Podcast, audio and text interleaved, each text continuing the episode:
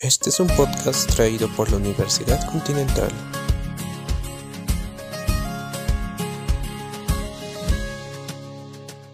No voy a cambiar la historia de esta América. Suena fuerte mi canción. Yo defiendo la razón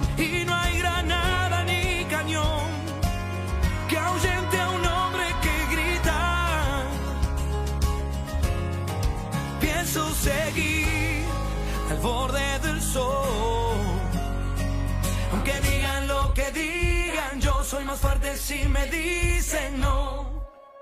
A todos se nos quiebra la voz. Muy buenas tardes a todos los presentes. El día de hoy mm, no- nos encontramos con el licenciado Victoriano Eusebio Zacarías Rodríguez, en el cual nos va a brindar, el cual nos va a brindar una pequeña entrevista. Están relacionados, están orientados justamente a brindar la información necesaria y algunos aspectos básicos que deben tener las personas eh, para poder potenciar sus negocios.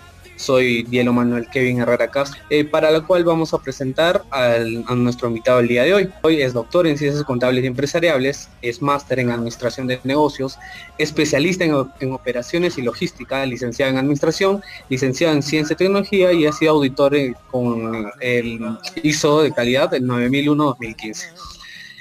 Eh, para comenzar la entrevista, ¿cómo usted definiría el marketing? Bien, muchas gracias por la invitación en primer lugar.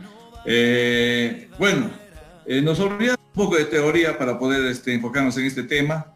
Vamos a hablar desde el mundo práctico, cómo vivimos el marketing, eh, cómo es el marketing en la donde yo laboro, y qué se hace en estos momentos y qué debería hacer el futuro comerciante, el pequeño emprendedor y el empresario de nuestra región central del país. Primer lugar, cuando hablamos de marketing, tenemos que definir en qué negocio nos encontramos. ¿Una empresa de servicios o es una empresa industrial? Porque muchas veces eh, confundimos eh, el marketing, eh, el marketing tradicional. Cuando hablamos de marketing, estamos, muchas veces estamos pensando en las cuatro P's, nada más, producto, precio, plaza, promoción. Y si bien cuando hablamos de producto, precio, plaza, promoción, solamente hablamos desde el punto de vista de las industrias, porque las industrias y las fábricas producen bienes, productos. En cambio, los servicios son intangibles. Los servicios, bueno, como usted sabe, se gozan, ¿no es cierto? Pero en este caso ya no son las cuatro P's. Le agregamos otras cuatro P's más adicionales y entramos al mundo del marketing de los servicios, que vienen a ser la productividad, los procesos, las personas.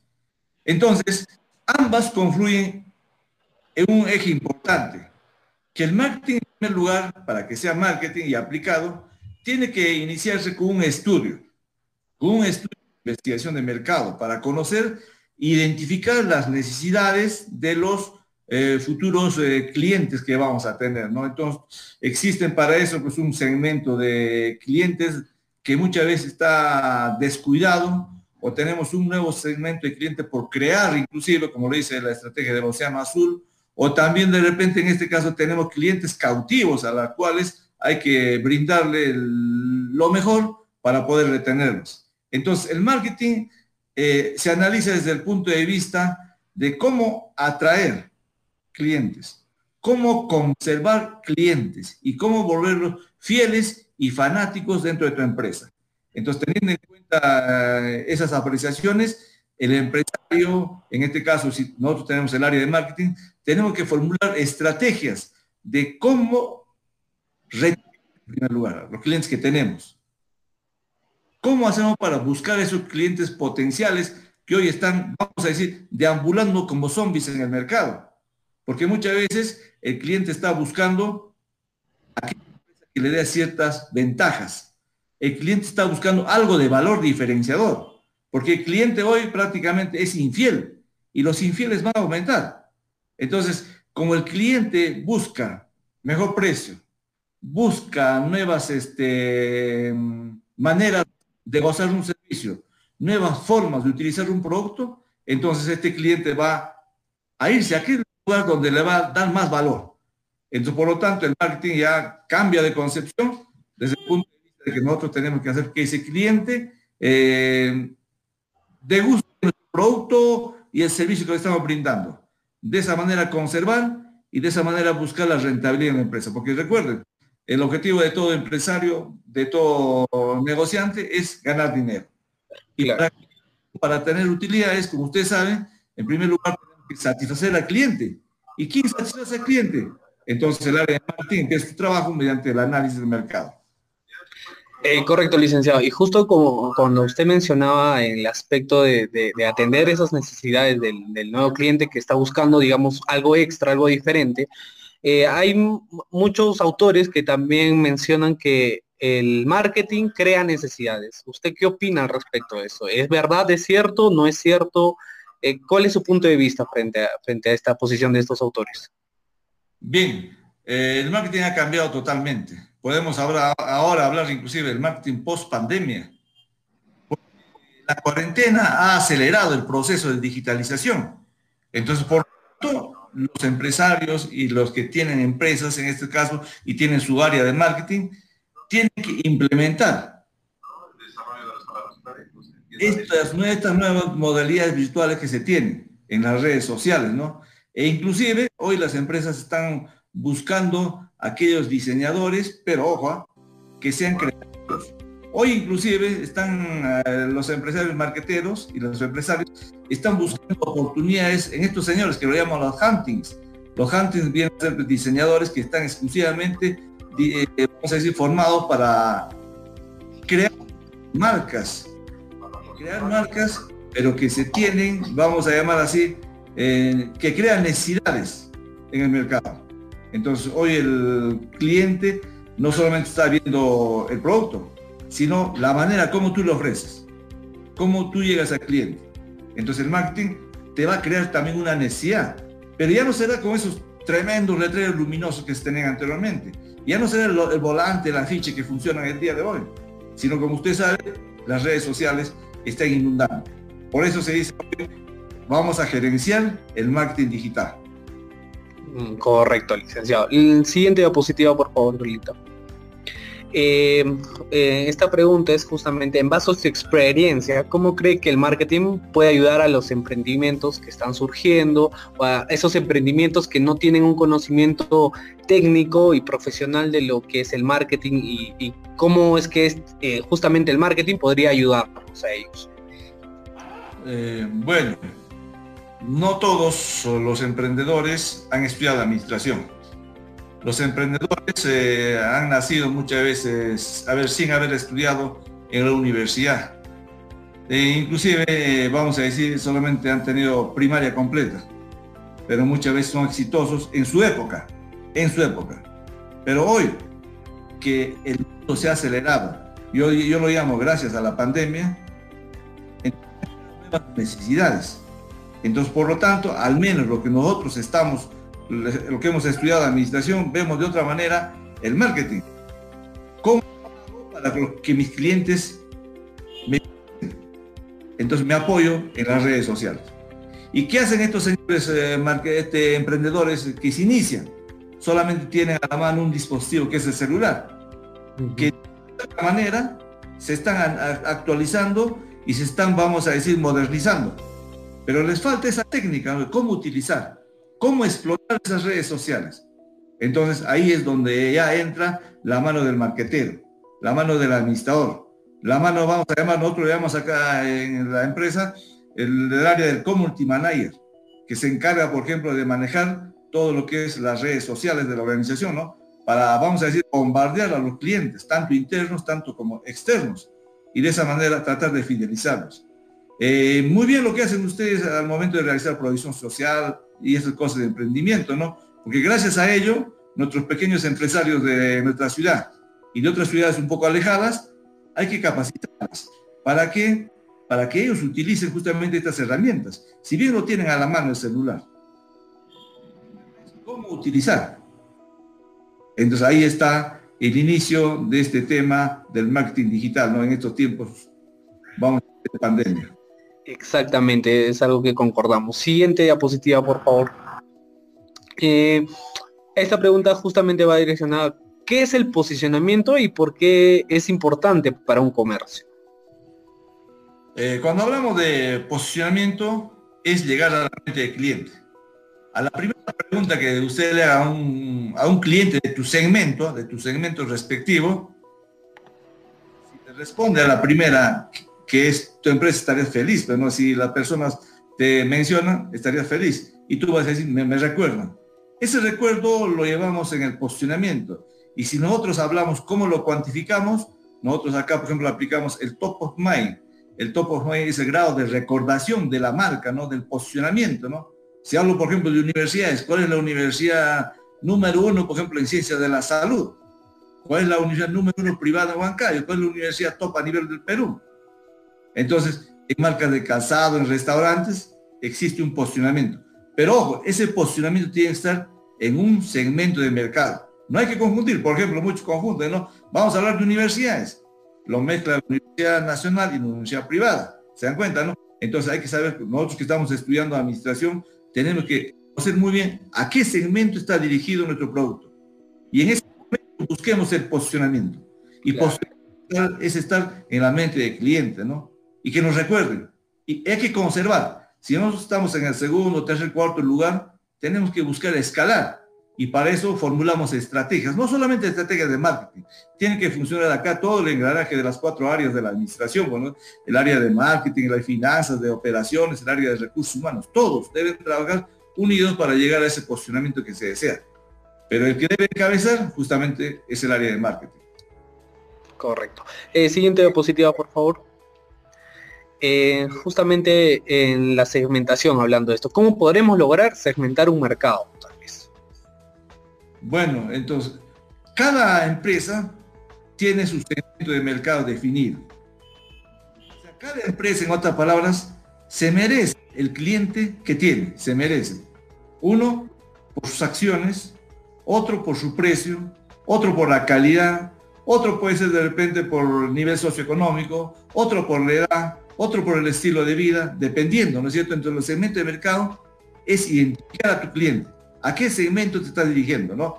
Entonces, una vez detectado o conocido, hay que darle, vamos a decir, las estrategias que requiere ese cliente, ¿no? Entonces, todas las empresas tienen un segmento a quien se dirige. Y cada segmento, si hablamos un poco de publicidad, necesito una publicidad pues que hay que lanzar, ¿no? Eh, y eso es lo que ocurre, ¿no? Por ejemplo, mi esposa tiene su spa, y como tiene su spa, tiene su segmento, anteriormente era para un público general, no cuando era antes de la presencialidad. Ahora que llegó ya la, la, la post-pandemia y la pandemia, su negocio está segmentado, ¿no es cierto? Entonces tuvimos que crear un negocio más en la casa. Y en la casa atiende, por ejemplo, a clientes previa cita. Entonces, ¿quiénes son sus clientes? Sus clientes son pues, del grupo AB. Entonces, que en este caso sacan citas antes. Y hay clientes exigentes que quieren que te atiendan exclusivamente a esa persona. ¿eh? Ya otro segmento de clientes que está en otra calle ya la atienden de forma grupal. Por eso hay que identificar muy bien a qué segmento o nicho de mercado tu producto, tu servicio está dirigido. Y cuando uno conoce, ya lanza su publicidad respectiva. Entonces de esa manera vas a tener los clientes que te mereces. Muy bien. Eh, siguiente diapositiva, por favor. Eh, justamente, el aprender a vender por experiencia y necesidad sin una educación en ese tema acorta las posibilidades de crecer más en un negocio o empresa, justamente a lo que estábamos conversando hace rato. No todos los em, eh, emprendedores tienen esos conocimientos. ¿Esto acorta las posibilidades de crecer más? Eh, ¿Tiene unas, esas limitaciones existen? Mm, bueno, yo diría hay una mezcla, ¿no? Por ejemplo, también eh, diríamos, ¿no? Por ejemplo, hay administradores que teniendo un negocio lo llevan a fracaso habiendo estudiado administración y habiendo profesionales inclusive. Eh, también existiendo profesionales manejan de una manera exitosa su empresa. Ustedes no sé si le conocen al profesor Leo Sandoval. Leo tiene muchos negocios, tiene como 10 negocios en Huancayo, ¿eh? siendo administrador. Y va creciendo su abanico, ¿no? Antes de tener confecciones, ahora está sombreros, tiene hoteles y todo eso, imagínate. ¿eh? Entonces, él como profesor universitario está poniendo en la práctica lo que conoce en administración está poniendo en práctica lo que hace el marketing, ¿se dan cuenta? Entonces, cuando la persona es preparada, ya no solamente es conformista con un negocio, busca de repente acá diversificar en su negocio. Y es lo que está haciendo, por ejemplo, Sandoval. ¿Se dan cuenta? Entonces, eh, si una persona es nueva, no está en el mundo de los negocios, su negocio es empírico, yo tengo visto así amigos y tengo familiares ¿saben? que son empíricos, que están metidos en el mundo del negocio y le hablas, por ejemplo, de marketing, le hablas un poquito de formalizar, le hablas un poco de, de ese que estamos hablando en estos momentos, ellos muchas veces no te hacen caso. Ellos de repente con sus redes sociales, de repente por ubicar, por postear en el Facebook, para ellos es suficiente, ¿no? Y son conformistas. Creo que nosotros que estamos estudiando administración, pues tener, tenemos que tener más empresas, ¿no? Y esa es la manera de caracterizarnos eh, en el mundo de la empresa. Entonces la posibilidad es que para el, que estudia administración las posibilidades se reducen, realmente se reducen, ¿no? Están limitadas, pero nosotros tenemos que potenciar, ¿no? Y lo que ustedes están haciendo está correcto, está en ese camino. La siguiente etapa que les recomiendo es, por ejemplo, que ahora le enseñen, ¿no es cierto? Por ejemplo, eh, ya el branding social ya no el branding personal, ya pasó de moda el branding personal, sino el branding social, ¿no? o sea, vender tu marca a nivel ya nacional e internacional. Porque ahora estamos globalizados, ¿no? Por ejemplo, anteriormente yo me recuerdo que mi esposa sus pedidos lo hacía en Huancayo. Ahora lo hace directamente de Chile, de Bogotá, de Lima. O sea, el mercado global. El proveedor no está en Huancayo, sino está en otras zonas. Y tus clientes de igual manera. Entonces tenemos globalizadamente, ¿no? Entonces el branding social es lo que va a hacer que el mercado crezca. Eh, sí, justamente hablando de esas limitaciones que existen eh, al momento de, poder emprender, em, para que el comerciante pueda saber dónde poner su negocio, saber cuál es el problema de sus pocas ventas, que está justamente, es una limitación o un problema que tiene, eh, ¿se podría emplear el, el método de ranking de factores? No sé si podría comentarnos un poquito más sobre ello. Bueno, claro, muy aparte de los métodos y, prácticas que podría emplear, pero justamente más o menos del método de ranking de factores, por ejemplo. Ya, ranking de factores es un elemento muy simple, yo diría yo, muy, muy simple, ¿no? El ranking de factores sirve para localizar este, ubicaciones, plantas de fabricación, tiendas, etcétera, dando puntajes, ¿no? A ciertos factores relacionados a un negocio. Creo que eso ya no es suficiente, ya no es un método académico, vamos a decir, es un método que se enseña en la universidad. Existen otros métodos que nos ayudan a nosotros ya a buscar eh, nuevas localizaciones de planta, por ejemplo, o de servicios también, ¿no? En este caso, nosotros tenemos, eh, hay un método importante que se llama el método de Brown y Gibson. Ese método de Brown y Gibson te ve, por ejemplo, en este caso, dónde está ubicado tu negocio actual. Y analiza las competencias 360 grados en qué lugar está tu competencia. Y teniendo en cuenta la competencia y tu punto medio de tu empresa, tú puedes elegir un nuevo punto de venta, un nuevo negocio. de factores es, bueno, es un método simple, existe el método de punto muerto, un método de transporte, eh, de factores con centro de gravedad, ¿no? Para elegir plantas, pero esos son temas académicos, para curricular, ¿no? Es como hablar de cultura general. Pero en la práctica no es así, en la práctica el empresario dice, ah, está caminando por la calle, oye, esta tienda ahí, este mm. local, me parece adecuado para mi negocio. Pregunta al dueño y yo alquila. Entonces, de casualidad puede ser un éxito, o también puede ser un fracaso, ¿eh? ¿se dan cuenta? O también, ¿no? Eh, está, va por el bus, está caminando por la calle y dice, no, se alquila el local. Y, y dice, ¿no? Podría funcionar aquí, aquí está el mercado, aquí está el supermercado, por acá está el metro, etcétera. Entonces, podría ocurrir de esa manera también. Entonces, de esa manera el empresario empírico lo hace aquí en nuestro medio.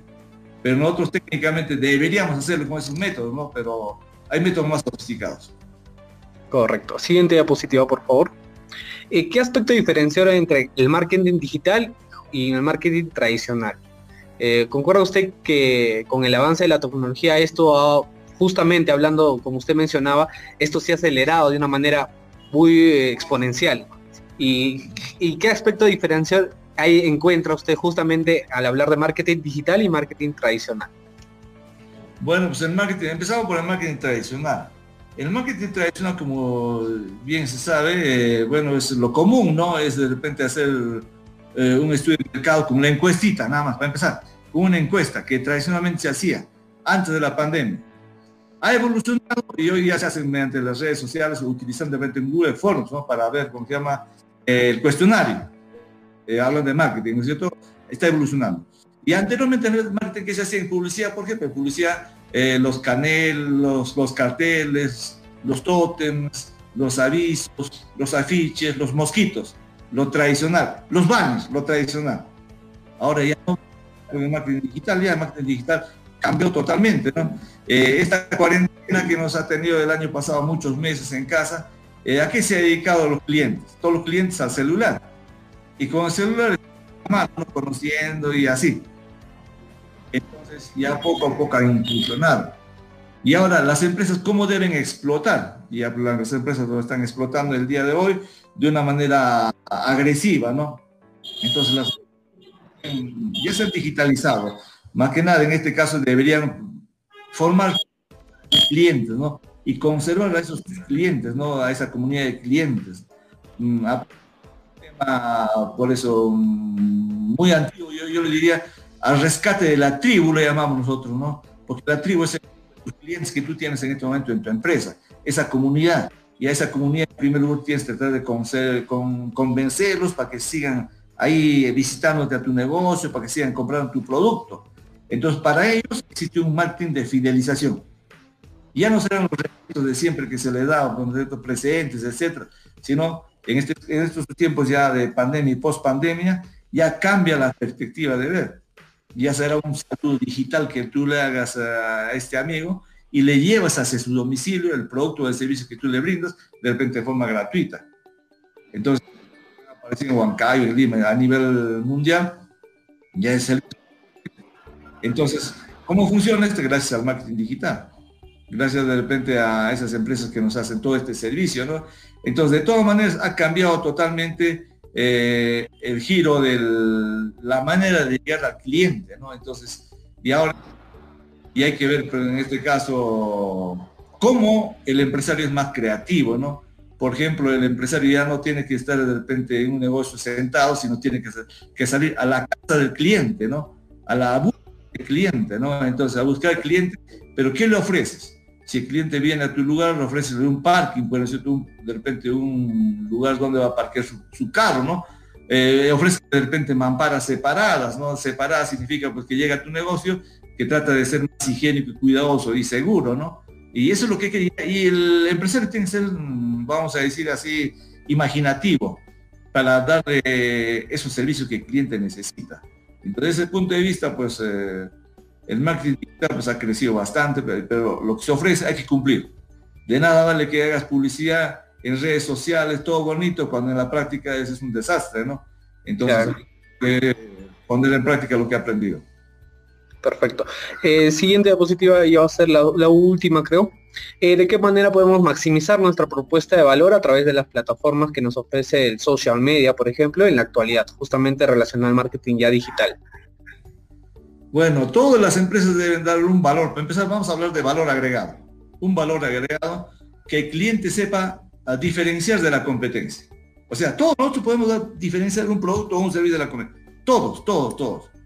Pero esa propuesta de valor que tú estás mencionando en estos momentos debe ser eh, ofrecida, debe ser practicada y debe ser innovada constantemente en el tiempo porque si no la competencia va a observar, va a ver tus prácticas y te va a tratar de imitar el copiar. O sea, no te hablas que hace benchmark, ¿no es cierto? Y ahora, uno anteriormente tenía una publicidad, lo diseñaba de una manera mm, sofisticada, el vecino de tu costado eh, imitaba lo que tú hacías.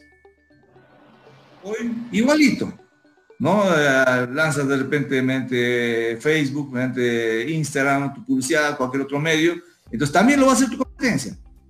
Entonces, ¿qué nos queda en estos momentos? Simplemente debemos de innovar constantemente nuestro, nuestra propuesta de valor en nuestro negocio, ¿no? Eh, en primer lugar, en estos tiempos ya, eh, cumpliendo los protocolos. En primer lugar, para diferenciar, cumpliendo el protocolo.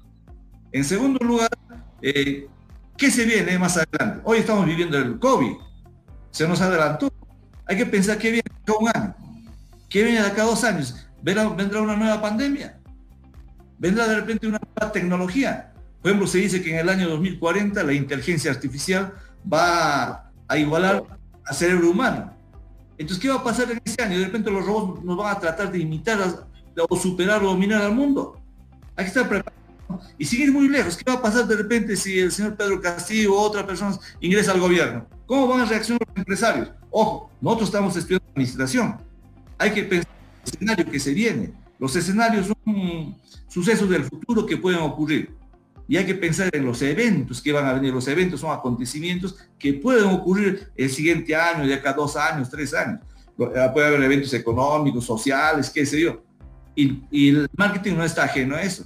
Reiterarle una vez este, el agradecimiento y gracias. Eh, cualquier otro inconveniente, nosotros sabemos que podemos contar con usted para, para apoyarnos. Muchas gracias. Sí, sí, Kevin, ya, no se preocupe. Ya, muchas gracias por la entrevista, te. Muchas gracias. No voy a cambiar la historia de esta América. Suena fuerte mi canción. Yo defiendo la razón y no hay granada ni cañón que ahuyente a un hombre que grita. Pienso seguir al borde del sol. Aunque digan que digan, yo soy más fuerte si me dicen no. A todos se nos quiere.